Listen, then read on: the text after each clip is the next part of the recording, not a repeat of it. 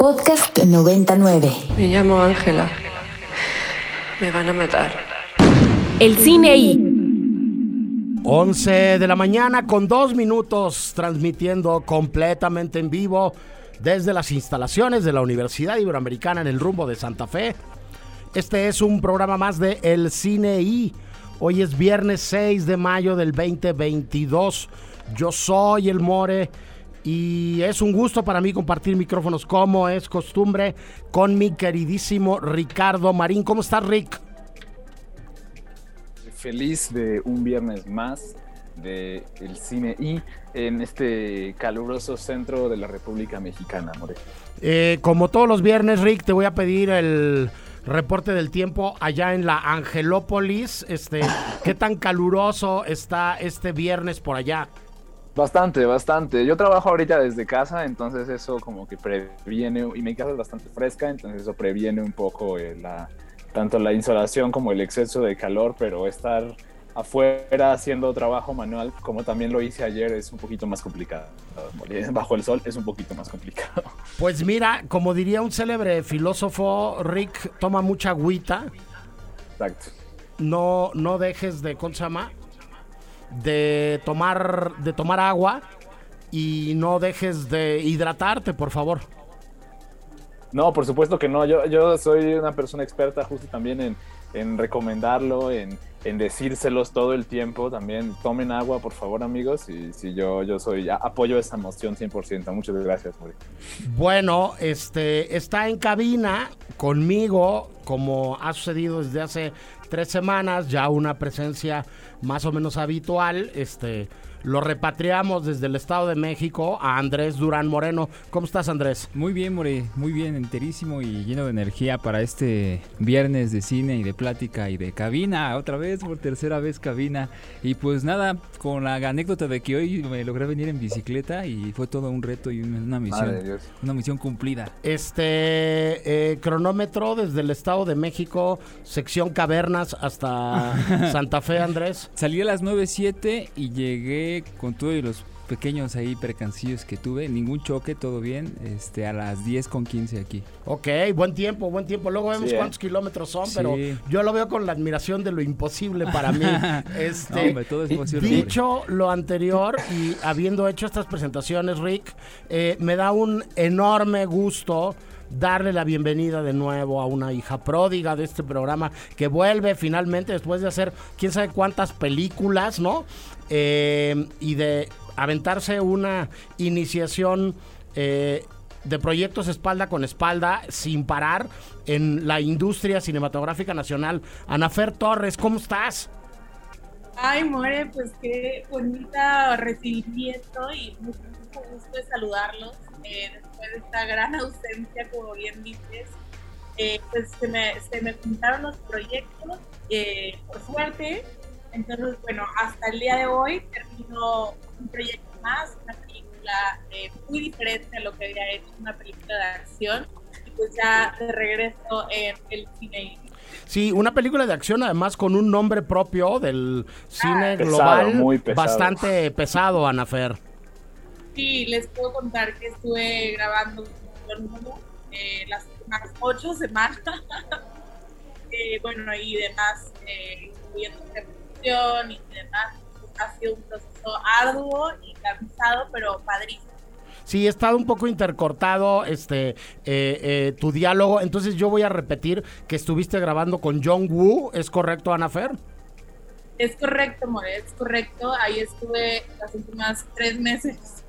Y bueno, decir, ya luego podemos platicar sobre esto. Eh, Rick también tiene experiencia sobre eso. Andrés también tiene experiencia sobre eso. Este, luego, luego com- compartir. Este Nito anda haciendo eh, también muchas cosas que tienen que ver con producción y con, con cámara allá afuera, este, la propia Naomi, este, pero en Italia, ¿no? Este, luego hablar de las particularidades de los proyectos y de cómo son distintos unos, unos de otros, ¿no? No nada más a nivel de recursos y de tamaño, ¿no? Sino de organización, de logística, de, de muchas cosas más. La semana pasada hablábamos, y yo creo que es un tema que vamos a ir recuperando eh, eh, en los próximos programas, seguramente en los próximos meses, Ana Fer, de un artículo muy interesante que se publicó en El País, que tiene que ver con una investigación que se hizo en España sobre quiénes viven realmente de hacer cine o de hacer series o de lo audiovisual en España, si las directoras o los directores se dedican solamente a eso o tienen otros trabajos, ¿no? De qué tan precarizada está la, la industria, qué tan precarizada está la profesión, este, y de cosas y datos tan específicos y concretos como, por ejemplo, cuánto termina ganando eh, una mujer en relación con un varón en un, en un equipo de producción, ¿no? Entonces, bueno, este, creo que todas estas experiencias que han vivido ustedes recientemente, pues pueden ser muy enriquecedoras para luego irlas platicando en el programa, Anafer. Podríamos hacer un el cine y la industria. Me parece, me parece muy interesante y podríamos ir hablando, además con muchas amigas y muchos amigos que tenemos metidos allá y bueno, con, con con la óptica que van teniendo ustedes, ¿no? De empezar a conocer al eh, bicho desde adentro, ¿no? Este, y de recorrer de una u otra manera sus tripas, Anafer. Y Morel, la verdad es que ahorita que hablabas, y justo hoy en la mañana eh, pensaba como, wow, este año he estado en demasiados cuartos donde soy la única mujer. Entonces eso también ha sido como una experiencia que no me había tocado el año pasado en rodajes sin embargo, también ha sido como que algo en lo que me he encontrado y que al mismo tiempo me pregunto mucho si tiene que ver con el tipo de película que, hice en este momento o eh, no sé, como que particularidades y como bien dices, creo que siempre hay eh, cosas muy particulares, eh, valga la redundancia, de cada película y de cada proyecto, directores de los que aprendes que a lo mejor no quieres ser como ellos, directores de los que aprendes que te encantaría ser como ellos. Entonces, bueno, ya lo tendremos, lo tendremos en el cajón y, vayamos pensando ese el cine y la industria. Sí, algo Rick que se podría desdoblar no nada más desde el lado de la producción, sino también desde el lado de, la crítica cinematográfica, el periodismo cinematográfico, de, de llegar a colaborar en otros medios, ¿no? Sí, en general, o sea, es como eh, o sea, todo lo que dicen en ese sentido, digamos, es conectable y pertinente, tanto ya sea que lo veas desde un lado de cómo, cómo funciona la industria y la remuneración, digamos, hasta cómo justamente hay como una colaboración y una suerte de como segmentación incluso, ¿no? Según el proyecto en el que estés trabajando, según el, digamos, el cierto tipo de proyectos a los que uno le ponga determinada atención. E, es, muy interesante y es muy variado también, creo yo, y es justo, justo y se aplica para, para mucho tipo de, de, contenido creado, ya sea el que consumes o el contenido que habla del contenido también. Qué raro decirle al, contenido al cine, pero, pero sí, eh, creo que es un poco la realidad en la que vivimos también. El cine es contenido, mi queridísimo Rick, y este, y hoy, una vez más, este, me remito nada más al, al texto por, por última vez, eh, eh, pero, pero ya también es complicado hablar solamente de cine, porque estas producciones audiovisuales, este contenido, vuelvo a usar la palabra Rick, este se, termina eh, ofreciendo, consumiendo y acercando a toda la gente que quiere verlo, que está interesada en verlo, que va a alcanzar en lugares muy distintos y de, maneras muy distintas, ¿no? Este, ya estas ventanas de exhibición tradicionales y esta lógica de, ah, tu película va primero a un festival si tiene como esta vocación de ser, de ser una película festivaleable, ¿no? Este, valga la expresión, este, y luego del festival va a tener un estreno cinematográfico en lo que los clásicos llamaban teatrical, ¿no? Y después de ahí va a empezar a ofrecerse en VOD o en plataformas digitales o en streaming y luego si estás suficientemente loco eh, editarás en Blu-ray, en DVD, este, en, en este copias digitales para que la gente las coleccione luego a televisión de paga y luego a televisión abierta. Este, creo que se nos acabó el 20 ya de, no, de esa lógica. Te faltó el tianguis. Eh, ah, va a acabar en bueno, el tianguis, el, tianguis sería paralelo, sería paralelo, mi queridísimo Andrés, a que esté en línea disponible de manera legal y de manera ilegal. Eso es verdad. ¿No? Lo que algún día el queridísimo eh, Dani Sadia, miembro junto con Ignacio Romero y Nicolás Rubio de la eh, heroica BDP Viernes de Popotla, unas eh, tertulias cinematográficas este, que tenemos estos cuatro amigos. Este, Dani Sadia en algún momento eh, bautizó a ese consumo ilegal por medios digitales como el Festival de Cine de Torrento, que me parece que es un, un nombre bastante adecuado. Abrazos a Dani, a Nico Muy y bien a bautizado. Nacho. Este, pero bueno, ya se nos acabó esa lógica, creo, Rick, ¿no? Ya se nos acabó ese orden. Y entonces son, sí son películas, sí son contenido. Y lo podremos ver de muchas maneras distintas, ¿no? Este, ya hay hoy hasta, hasta ejercicios narrativos interesantes que podrían parecer en conjunto un largometraje Sí, sí. pero que acaban ofreciéndose en pequeñas entregas o en pequeños capítulos, como sucedía originalmente.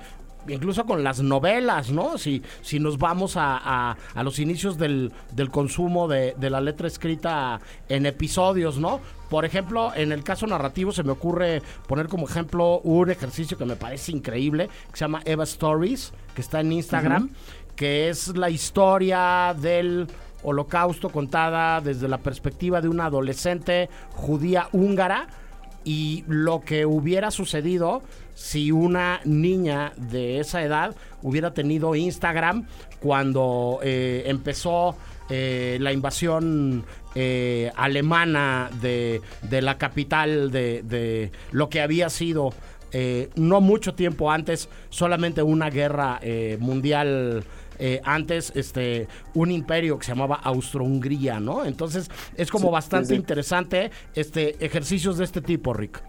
Sí, exacto. De hecho, de hecho yo he querido al- eh, proponer cuando lo tenga más como delinear un programa sobre justo cosas como videoensayo o narrativas de ese estilo, aquí, aquí en el cine y- porque justo eso que mencionas, ¿no? A, mí, esa es una, esa es una como decisión interesante. Otra que a mí me gusta mucho es como la periodismo cine, que no es algo nuevo. Cuando lo hablábamos con, con el, con el, este, cuando hablábamos de tercer cine, cuando hablábamos de de varios este, cineastas latinoamericanos que hacían documental eh, ensayístico, periodístico justamente. Hay uno, pero hay uno, eh, creo que el internet también da como una nueva salida muy interesante. Hay un videoensayo que a mí me gusta particularmente muchísimo, que se llama Transformers eh, The Pre-Make. Es como un, un, un compilado de todas las, este, de todos los videos que salieron del making of de Transformers y cómo es, y es un comentario sobre las imágenes de los blockbusters y cómo funcionan en el mundo contemporáneo. Está buenísimo ese, ese videoensayo, es un excelente videoensayo justo sobre imágenes y sobre cine, al final de cuentas también sobre cine, y no solo es sobre cine, sino también de cierta forma pues es una pieza cinematográfica, creo, ¿no? Que hace sentido y significado a través de este, palabras y sonido, de, de, de, imágenes, perdón, y sonido. Entonces, sí, eso es, creo, creo que es uno, pro, da para todo un programa, incluso, More. Sí, sí, o varios, ¿no? Este, lo que está pasando Sí. hoy, las series que están en Netflix, eh, todos estos ejercicios, desde luego inspirados además en grandes maestros como Chris Marker, ¿no? O en el trabajo sí. De- de mucha gente que nos precedió. Pues como habrán podido deducir nuestros queridísimos radioescuchas, eh, afortunadamente hoy no hay ningún eh, personaje protagónico en el obituario, entonces hemos podido platicar de todo esto y de este eh, feliz reencuentro con, con Anafer, ¿no? Este, solamente tenemos cumpleaños para celebrar y en días como estos nacieron gente como George Clooney, como Ampar yo, como Orson Welles o como Rodolfo Valentino. Pero bueno, después de mencionar eso eh, rápidamente, de mandarle un abrazo a Anne, esa musa increíble protagonista de la brillantísima Nikita del maestro Luc Besson. Este, creo que deberíamos irnos con algo de música, Rick. ¿Qué oímos? Hoy justamente hemos estado hablando de Canes todos estos días, todas estas semanas, la verdad. Ah, está- está- yo estoy emocionado, siempre me emociono como a pesar de que estoy a un océano y más de distancia.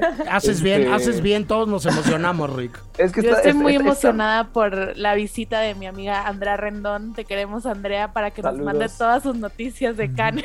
Yo voy a estar, la verdad, sí, sí voy a estar stalkeando un poco a Andrea en, eso, en estos días, porque sí va a ser como de, ¡ah! voy a ver todo lo que ella va a poner de Canes justamente. Y este y una uno de los grandes regresos que yo tengo ganas de ver también es este el regreso de Kelly Reichardt. Kelly Reichardt, una de las cineastas eh, norteamericanas más pues, finas, yo diría, incluso el día de hoy trabajando. Va a estrenar una nueva película en Cannes que se llama Showing Up. Y recuerden que Cannes está a creo que 12 días de distancia, entonces estamos emocionados de todos los próximos estrenos que podría haber por, ahí del otro lado del charco. Así es, como nos emocionan eh, todos los festivales que aportan algo. Eh, que tienen un sello distintivo, que nos ayudan a voltearnos a ver cosas que son importantes y relevantes. Y para hablar de ello le damos las gracias de acompañarnos nuevamente en esta cabina virtual a un amigo ya de, de un buen rato del, del, programa y de la, de la estación, Antonio Álvarez Harfuch, este... Eh, hombre orquesta y uno de los muchos que trabajan y que empujan el carro de un proyecto que nos encanta que se llama Quorum Morelia. ¿Cómo estás, Toño? Muy bien, More, muy contento. Muchísimas gracias por la, presentación. La verdad es que por ahí no todo es verdad. no, pero que sí es un gran equipo de, personas que estamos trabajando eh, por el cine eh, independiente este, para que se siga viendo en contextos donde siga habiendo mucha discriminación y donde falta eh, la inclusión, ¿no? Sí, este, Quorum, un, un proyecto que, que ya tiene eh, eh, un buen tiempo que va madurando, Toño, que va mutando, que se va, que se va perfilando cada vez mejor, ¿no? Y que además eh, es como un ejemplo muy padre de, de cómo los festivales pueden generar círculos virtuosos, cómo ustedes organizan este festival en Morelia, la gente inscribe sus películas eh, ustedes hacen una curaduría y hacen una selección, luego invitan a un jurado que eh, se colude con ustedes y a quien de alguna manera ustedes le ponen en sus manos y en sus ojos la decisión de, de premiar o de reconocer algunas películas. Y hoy estamos platicando, Toño, porque hay una curaduría que parte de la que hicieron ustedes y que después pasa por la que hicieron eh, en el jurado, ¿no? Este, y que va a llegar a muchos otros lugares, ¿no? Y, que, que va a acercarse a través de proyecciones eh, presenciales y de esta maravilla que es Filming Latino, este, para, para aterrizar en los ojos y en las mentes de, de, muchas más personas. ¿Cómo es esto? Cuéntanos un poco, Toño, este, qué es lo que se va a ver en esta selección de trabajos de Quorum que van a Filming Latino y que van a varias eh, proyecciones presenciales.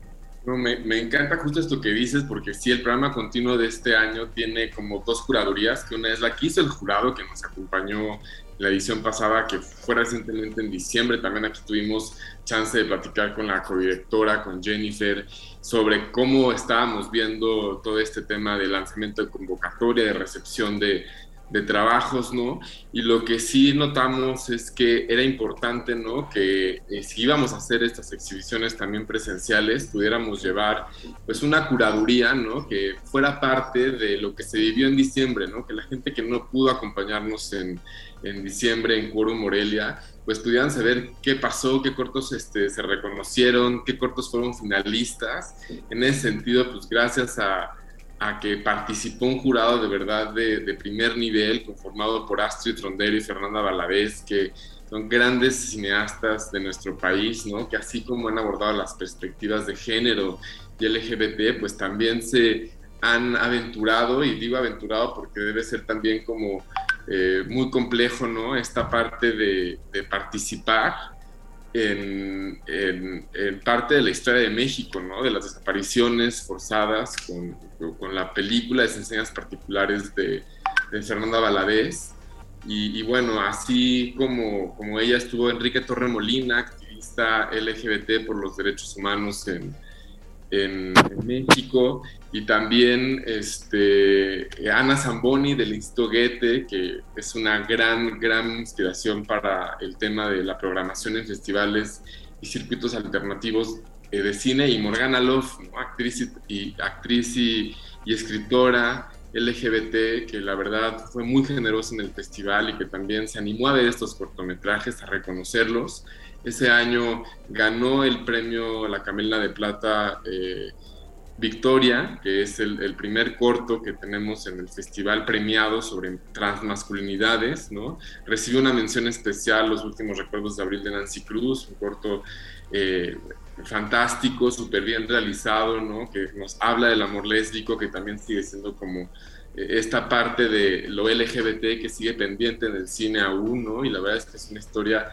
que aún cuando nos pueda como eh, doler, ¿no? Nos conmueve muchísimo a reconciliarnos también en general como personas de las disidencias exogenéricas y la espera, que fue también premio del público, eh, dirigido por Celina Manuel, también era bien importante que la espera, que este primer corto michoacano reconocido en Quorum, ya son siete años este año que, que, hacemos el festival, ¿no?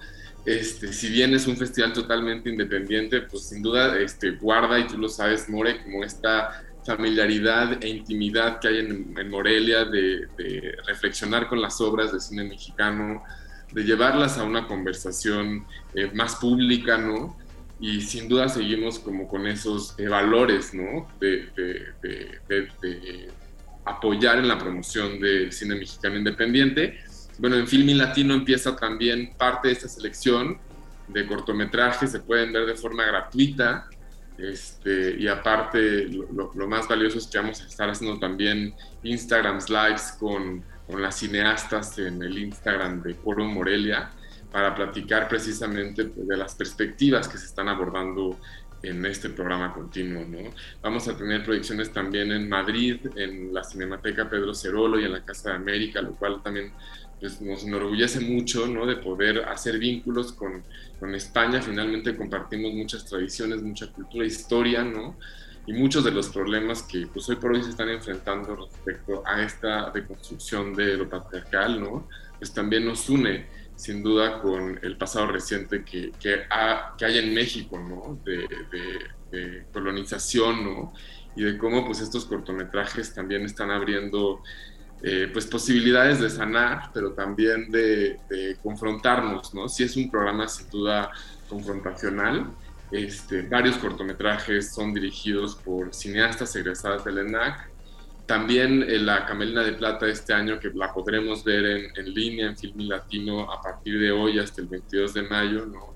Es, es de, de, una cineasta radicada en México, de Argentina, ¿no? Que la verdad es que también en Quorum siempre hubo como esta necesidad de abrirnos ¿no? a Latinoamérica y la verdad que mejor eh, que hacerlo con esta carta tan fuerte que es Victoria, ¿no? como te comentaba aborda transmasculinidades, ¿no? pero también pues nos asoma ¿no? a, a, la dificultad que también hay en temas de legalidad y de justicia para, para personas trans en, en, México. Y bueno, es una directora argentina, pero que la verdad este, muestra ¿no? no solamente esta crítica hacia la cultura, hacia la religiosidad que hay en México, sino que también ofrece un, discurso muy triunfal, ¿no? documental, sobre la posibilidad de, un mejor presente para las personas trans y por tanto para las personas LGBT. Sí, este, a ver, un, un enfoque y un discurso, Toño, desde el festival, una agenda que se construye desde el festival que tiene un montón de congruencia con quienes compusieron el jurado el, año pasado, que insisto, son como, como esta segunda parte de la curaduría y de la selección. Este, los jurados en los festivales de cine son muy importantes porque van a acabar haciendo más visibles algunas películas que de otra manera igual y no nos llegarían, ¿no? Este, el año pasado Spike Lee, este, y compañía eh, son los responsables de que, de que todos eh, hayamos visto, o que muchos hayamos visto Titane, ¿no?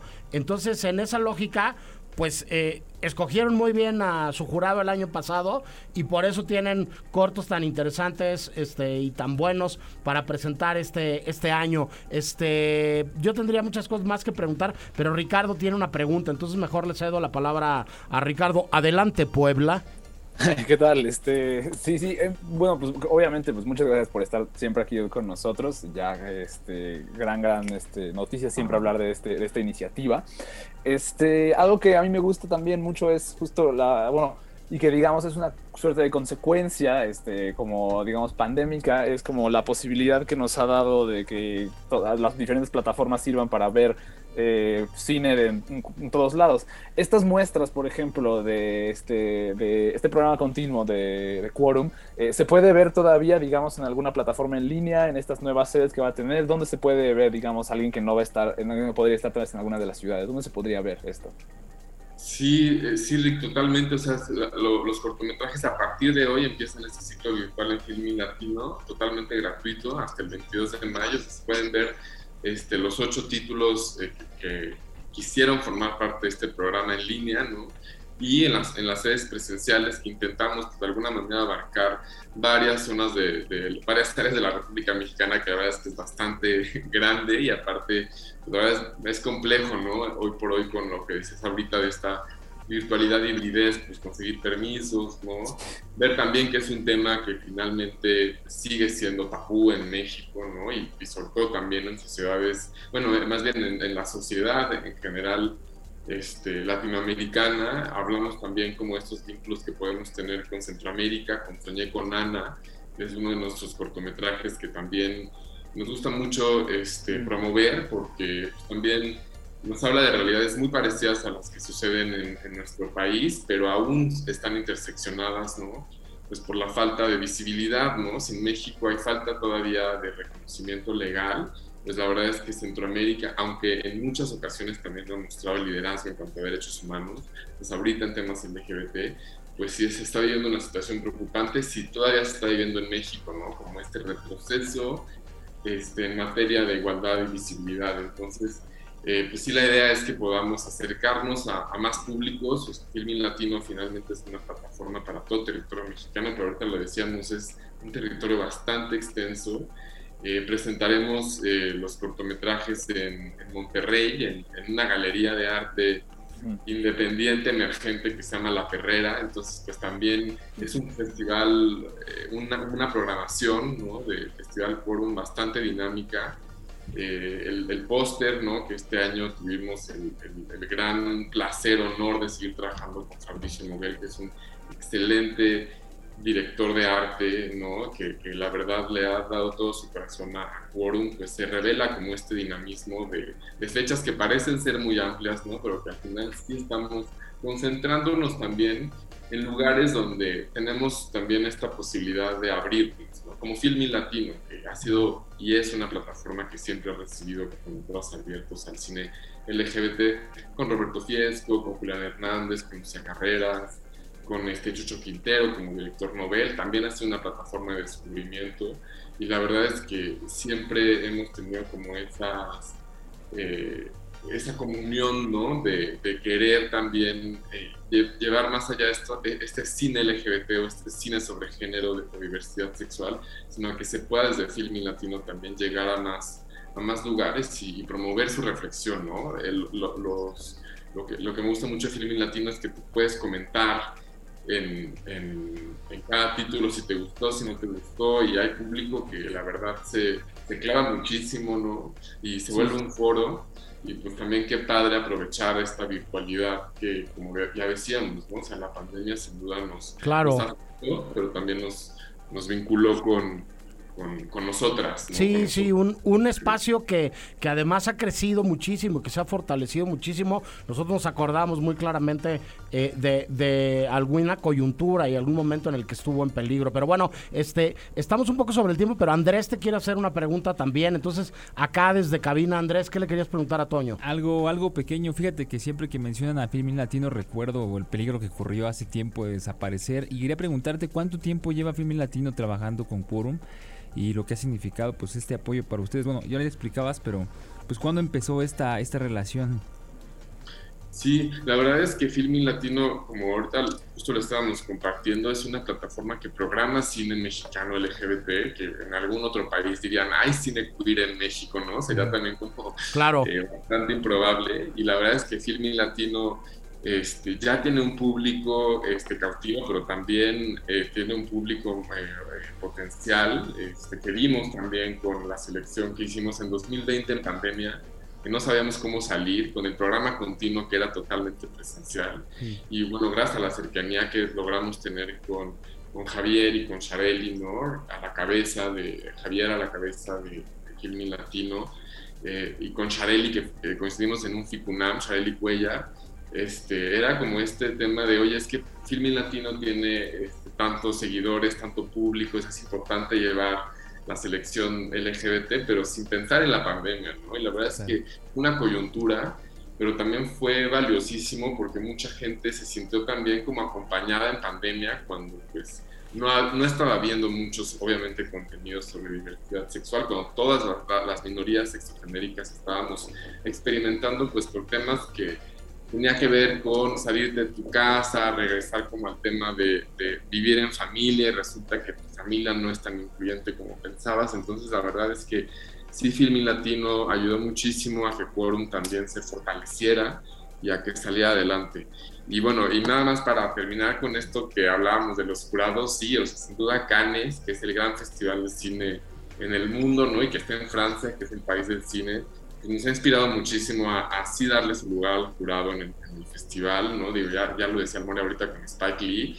Nosotras también tenemos nuestros este, eh, cineastas, ¿no? Que están eh, luchando, ¿no? Por seguir haciendo cine, que han sido reconocidas como Astrid Trompero y Fernanda Valadez, Morgana Love, ¿no? O sea, sí es bien importante como hacer este llamado a, a reconocer al talento y a, a, las y los cineastas que han luchado mucho por que el cine independiente siga siga vigente ¿no? y que siga buscando apoyos para seguirse haciendo, porque sin duda es una ventana importantísima para exponer las problemáticas de nuestra sociedad. Correcto. Pues Toño, un millón de gracias una vez más por platicar con nosotros. Bienvenido siempre. Eh, bienvenido siempre este gran festival a Consama, a el cine y a los micrófonos de Ibero 90.9. Y nada, seguimos en contacto, compartimos las coordenadas digitales de lo que va a pasar en Filming Latino, de, de todo lo que hace Quorum. Y seguimos en contacto, Toño. Un abrazo.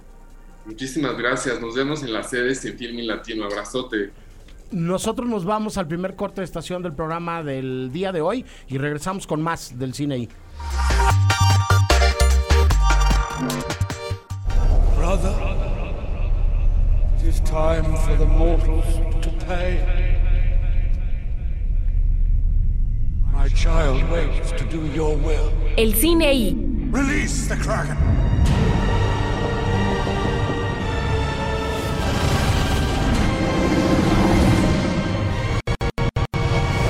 Seguimos en vivo en el cine y eh, yo sigo siendo el More y continúo platicando con Ricardo Marín en Puebla. ¿Sigues ahí, Rick?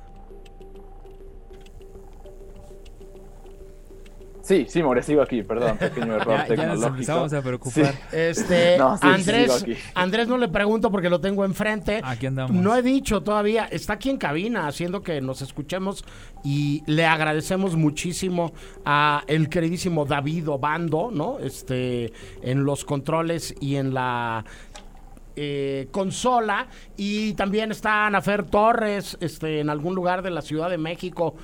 ¿Andas por ahí, Anafer? Aquí ando, More, ya desde que estabas hablando le quité el mute para que no se desapareciera mi presencia.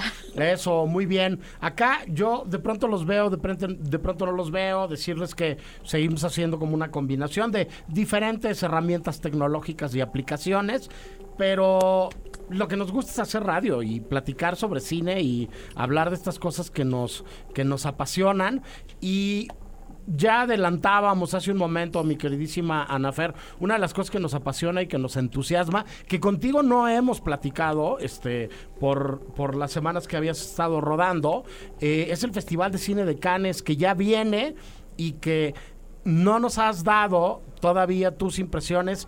¿Qué es lo que más te entusiasma de la selección oficial de este año, Anafer? Híjole, More, pues mira, ¿por dónde empezar? Son los 75 años del festival. Sí. Y la verdad es que me emocionan muchas cosas. Me emociona en particular Crimes of the Future de David Cronenberg. Me emociona la nueva película de Claire Denis, que, o sea, implacable la señora, la queremos mucho. Eh, me emociona mucho, igual me sumo con, con a la nueva película de Kelly Reichardt, que me parece algo increíble que vaya a Cannes este año. Creo que ha sido como una presencia súper estable en festivales y demás a través de ya muchos años. Y pues creo que el que ahora llegue a la selección oficial de Cannes es como muy, muy, muy padre. Eh, me emociona, ¿sabes cuál también mucho? Eh, la nueva película de, de Ruben Oslund eh, Triangle of Sadness. Creo que siempre tiene películas rarísimas y, padrísimas eh, este director. Entonces, bueno, creo que definitivamente esos serían algunos de mis highlights. Eh, pero no quiero dejar de decir también que me intriga y me emociona muchísimo que va a estrenar la serie de Irma Beb, que es una serie de HBO y de A24, que, está, que, que volvió a hacer un remake de, pues, de su película y de su historia un poco Olivia Sayas. Eh, esta vez como serie, esto es algo que me emociona muchísimo. Eh, y pues eso es un poco, igual ahorita les voy a tuitear también eh, como toda la selección de las películas que están en competencia, en una cierta mirada y demás. pues como siempre, ahora sí que el festival no tiene desperdicio y se siente que pues que es algo, una edición que ya un poco regresa a la normalidad, ¿no? En cuanto a fechas, en cuanto a modalidad presencial y, todo, todo.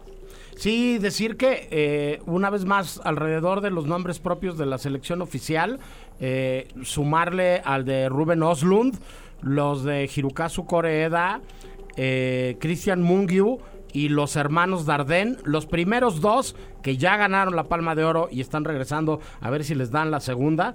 Y los Dardenne ya son unos gandallas, ¿no? Son unos clavados que ya tienen dos Palmas de Oro, Rick, y vuelven a invitarlos y vuelven a estar ahí en el concurso para ver si se llevan la tercera, Marín. Sí, exacto. O sea, y, creo que lo mencionábamos, este, cada que mencionamos eh, Canes es casi casi también mencionar a los, Darden, a los Darden. Sí. No se lleva, que si no se llevan la palma de oro, se llevan el gran premio, el gran premio del jurado, el premio al mejor director, el premio al mejor guion. Siempre es algo, siempre es, de verdad, solo creo que o sea, el 80% de sus películas que se han estrenado en Cannes, que son como el 80% de sus películas, sean, este, todas ganan, han ganado algo, aunque sea un premio pequeño en el festival de cine, de, en este festival. Pero sí, son consentidos, digamos. Sí, decir, Ana Fer, que bueno, no vamos a dejar de hablar de Cannes de aquí a que sea el festival, durante el festival y seguramente después del festival, ¿no? Hace ratito hacíamos la mención de hacíamos la mención de, de Titán, ¿no? Hemos estado hablando largo y tendido también de Drive My Car del eh, maestro japonés Ryusuke Hamaguchi y vamos a seguir hablando seguramente de todo lo que va a pasar en el festival y de las consecuencias de lo que traerá el festival, pero brincándome a otro festival, Anafer, en Venecia le van a hacer un homenaje a otro gran cineasta. Así es, More. Esta, edición del Festival de Cine de Venecia eh, le va a dar el León de Oro a la trayectoria eh, al cineasta Paul Schrader, un guionista eh, que es muy conocido por haber trabajado con Martin Scorsese y además director de películas como Mishima, First Reformed, American Gigolo. Eh, entonces, bueno, eh, la verdad es que creo que es muy emocionante. Creo que además es un personaje, Paul Schrader, muy interesante. Lo sigo en Facebook desde hace un tiempo. Ok. Ah, no, y, ni siquiera uso Facebook, pero tengo una cuenta en Twitter que repostea todo lo que pone en Facebook. Y entonces es él opinando como sobre Taylor Swift y sobre la cultura popular y sobre que estaba enojado con Maggie eh, Gyllenhaal porque le ganó el, el premio a mejor guion por The Lost Daughter, pero después la vio y se arrepintió y dijo, qué bueno que le, ganen, que le den ese premio, si se lo merece. Entonces, nada, es como un personaje muy interesante eh, que en esta ocasión va a ser reconocido, pero igual pues chequen sus opiniones ahí en Twitter o en Facebook. De hecho, de hecho justo vi que eh, antes del estreno de, de, Card Counter eh, puso un post también en Facebook que decía como Focus Features me pidió que ya dejara de usar Facebook nada más para en lo que promocionan The Card Counter para que ninguna opinión pueda ser mal utilizada en la promoción de esta película.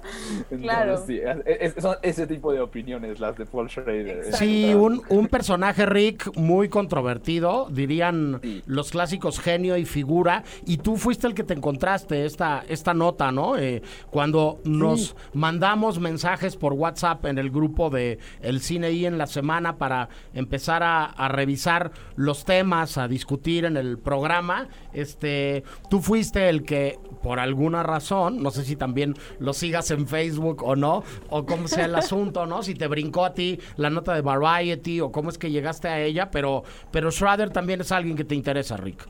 Sí, eh, definitivamente. Creo que algo que me interesa mucho de Schrader es que sus películas más conocidas, más famosas, más como particulares, son todas iguales en realidad. O sea, son todas sobre un hombre como rebasando los 35, 40 años, o, un poco, o en ocasiones tal vez menos, este, en el caso de Taxi Driver, por ejemplo. Sí. Pero siempre es un hombre adulto, como en una encrucijada existencial y con un diario enfrente y como en, una, en un camino como suerte de redención. Y lo, lo increíble de esto es que te digo, todas esas pelis son muy parecidas, o sea, Light Sleeper, Taxi Driver, Bringing Out the Dead, The Card Counter, First Reform, todas tienen esa, esa idea, pero todas funcionan muy bien. Todas, Sí. fun- todas esas, al menos las que yo, las que acabo de, de decir justamente, fu- funcionan muy muy bien esas películas. En parte creo yo, porque como decía Ana Férez, él es escritor, entonces él tiene un tiene una muy buena este, pluma, creo yo, y sabe muy bien cómo lidiar con esos temas, creo Sí, yo. y no es común que todos los escritores o todos los guionistas, eh, ya sea que vengan de, de, de la, la prosa tradicional, digamos, ¿no? O la poesía, o vengan del, directamente del terreno del guion, eh, aterricen bien en el, en el terreno de la dirección y en el universo de, de ponerse detrás de la cámara. Hay, hay casos muy afortunados y muy buenos. Se me ocurre hablar de Frank Darabont, se me ocurre hablar de Quentin Tarantino, se me ocurre hablar de Oliver Stone, que a muchos les encanta y a otros no, pero, pero creo yo firmemente que filma muy bien, ¿no? Pero Sí. no, no todos los que escriben este, dan el paso de la muerte, Rick, necesariamente bien para llegar al terreno de la dirección. Completamente, y creo que Paul Schrader justo sí lo hizo muy bien, sí lo, lo tiene, tiene bien, creo que su estilo visual al menos sí es bastante claro, si vieron First Reformed es muy muy claro, está, firma, está filmada, está hecha, bueno no está filmada, está, está grabada pues en este, en este como formato casi academy, academy eh, de proporción a academia, Sí. este, que es como cuadrado, y, y es una imagen como digital, pero como que no, no, no tanto de que llame la atención de lo digital de tipo Harmony Corine o, o Pedro Costa, No. pero sí es como, esto es una imagen digital, pero perfecta. Completamente de acuerdo, estaba muy orientado él hacia, un- hacia esa perfección, al menos en First Reform. Y, y en The Card Counter es, su, su- es, es increíble cómo hizo los sets, cómo todo es muy sobrio y al mismo tiempo súper, hiper lento también. The Card Counter es una peli muy violenta y, este, y es impresionante justo cómo llevó, cómo hizo esa conjunción, creo yo. Perdón, te interrumpí. No, no, cineasta impecable. Podcast 99. Se nos quedaron un par de cosas en el tintero, Anafer. Hablábamos de disculpas y de arrepentimientos de Paul Schrader eh, diciéndole a Maggie Gyllenhaal que, que no, que perdón, ¿no? Este, un rato después, eh, sucedió tiempo después de que se había expresado de una manera incorrecta el personaje al que me referiré. Eh, y nosotros también nos hemos tardado en dar la noticia, pero después de unos exabruptos eh, machistas, este, bastante fuera de lugar, de un eh, ícono de el western llamado Sam Elliott, este, revira un poco y ofrece una disculpa a Jane Campion y a una serie de barrabasadas que había dicho alrededor de El poder del perro, Anafer. Así es, More, después de que, bueno, incluso El Poder del Perro triunfó, triunfó en los Óscares y demás, eh, Sam Elliott, eh, que, que hizo la, aquella controversia, por, pues por haber criticado la película de Jane Campion, haber dicho que no era válido que la hubiera grabado una mujer en Nueva Zelanda y demás, eh, pues ahora sí se disculpa porque dice que sus comentarios eh, hirieron a las personas, que además hirieron a la comunidad LGBT en particular y que además es, pues es una, una comunidad que lo ha apoyado durante toda su carrera eh, y pues yo creo que ahora sí que le llovió también la presión social y, y el riesgo casi que de que lo cancelen y demás, porque la verdad es que sí eh, enojaron mucho sus comentarios y él también se expresó de una manera en la que pues se prestó a que la gente eh, no estuviera de acuerdo con lo que decía y después pues viendo que ha sido reconocida la película y demás, creo que sí eh, fue un poco impulsivo el señor Elliot. Sí, aquí habría que decir que eh, para mal o para bien, es necesario entender que vivimos tiempos distintos, ¿no? Que, que ya estas posiciones este, eh, duras, radicales, recalcitrantes, este, pueden obrar a tu favor o se te pueden volver en contra de una manera bastante particular. Yo el otro día veía un programa de televisión español muy interesante en donde eh, Jordi Évole, un periodista que, que, me parece que es un trabajo de entrevistas eh, brillante, había juntado a Fernando Trueba y a las protagonistas de esa mítica película española que ganó el Oscar a Mejor Cinta en Lengua Extranjera que se llama Belle Époque y había platicado con ellas 20 años después del triunfo de, de la cinta y en esa entrevista y en esa conversación, ¿no? En donde además sale una jovencísima Penélope Cruz, este, eh, actuando en la que era la segunda película que había hecho en su vida, ¿no? Este, solamente había hecho eh, Jamón Jamón con Vigas Lunas antes de eso. Eh, coincidían todas con Trueba y con Jordi Évole que cada día hay que ser más cuidadoso con lo que se dice y hay que ver si estás dispuesto o no a prestarle con tus declaraciones titulares a los periodistas o a la gente con la que platicas. Creo que en este caso en concreto, en el caso concreto de las declaraciones de Sam eh, este, Elliot, este, aplica perfectamente el asunto y como bien dices, pues de alguna manera también eh, se le revirtió en cierta medida lo que decía. Andrés, tú querías decir algo al respecto, agregar algo. Sí, desde que nos pasaste esta nota hace como dos o tres programas, porque esa quedó en el tintero, me llamaba mucho la atención que pasa eso, ¿no? Muchas veces a actores que igual ya no son muy presentes en la industria, pero de repente hacen ese tipo de comentarios, son sacados como pues a la luz y de mala manera, ¿no? Les, les toca retractarse de sus palabras. Pero pues es, es que es una cosa que, que suele suceder mucho y hay este, este fenómeno de que sientes que te puedes expresar o sea, esta una la libertad de expresión no, no, no deja detrás la responsabilidad, ¿no? La libertad y la responsabilidad son cosas que están como súper, súper relacionadas. Parecía que mientras más famoso eres, menos libertad tienes, ¿no? Pero en realidad es más responsabilidad tienes. Desde luego. Y fue pues aquí lo que vino a aprender el querido Sam Elliott, que pues ícono y todo, pero ahora sí que en ese momento yo creo cuando hizo este comentario estaba trepado en su personaje y pues no en Sam. Se le fueron las cabras. Este, para cerrar antes de irnos al corte de la hora, Ana Fer, este, pues un ejemplo más de toxicidades y de, de torpezas, ¿no? Este, una pareja que, que termina su relación en Hollywood y que eh, él la notifica a ella de una serie de requerimientos legales en medio de un evento, Anafer, una cosa rarísima. También me acuerdo que lo comentábamos en, en el chat y que sí nos parecía, digo, ya esto me parece un exceso, ¿no? Sí, la verdad es que, eh, bueno, empecemos con que eh, Olivia Wilde y, y Jason Sudeikis fueron pareja durante muchos años, tienen dos hijos juntos y demás y desde, desde hace, me parece, uno o dos años ya empezaron a tener problemas y había rumores de que ella eh, le ponía el cuerno con Harry Styles y después empezaron a andar y bueno, Ups. Eh, esa es la versión, la versión chisme, no que Olivia me lo haya contado a mí, ¿verdad? No. pero, Por el WhatsApp. eh, pero eh, precisamente Olivia Wilde estaba presentando el tráiler de su nueva película, Don't Worry Darling, que precisamente el actor principal es Harry Styles. Eh, y pues que le llegaron el sobre con los papeles de divorcio.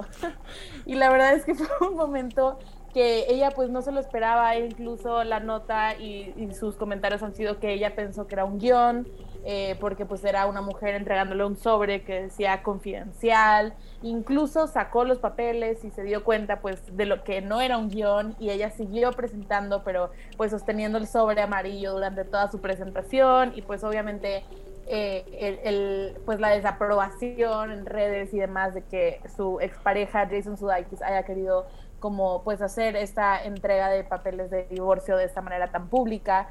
Obviamente por parte pues de Jason Sudeikis dicen que no tenía ni la menor idea de que fuera a ser así, pero pues de alguna forma creo que cuando lo haces de manera tan pública y tan grande, pues estaría cañón, ¿no? El descuido de no saber que le va a llegar a medio de una presentación.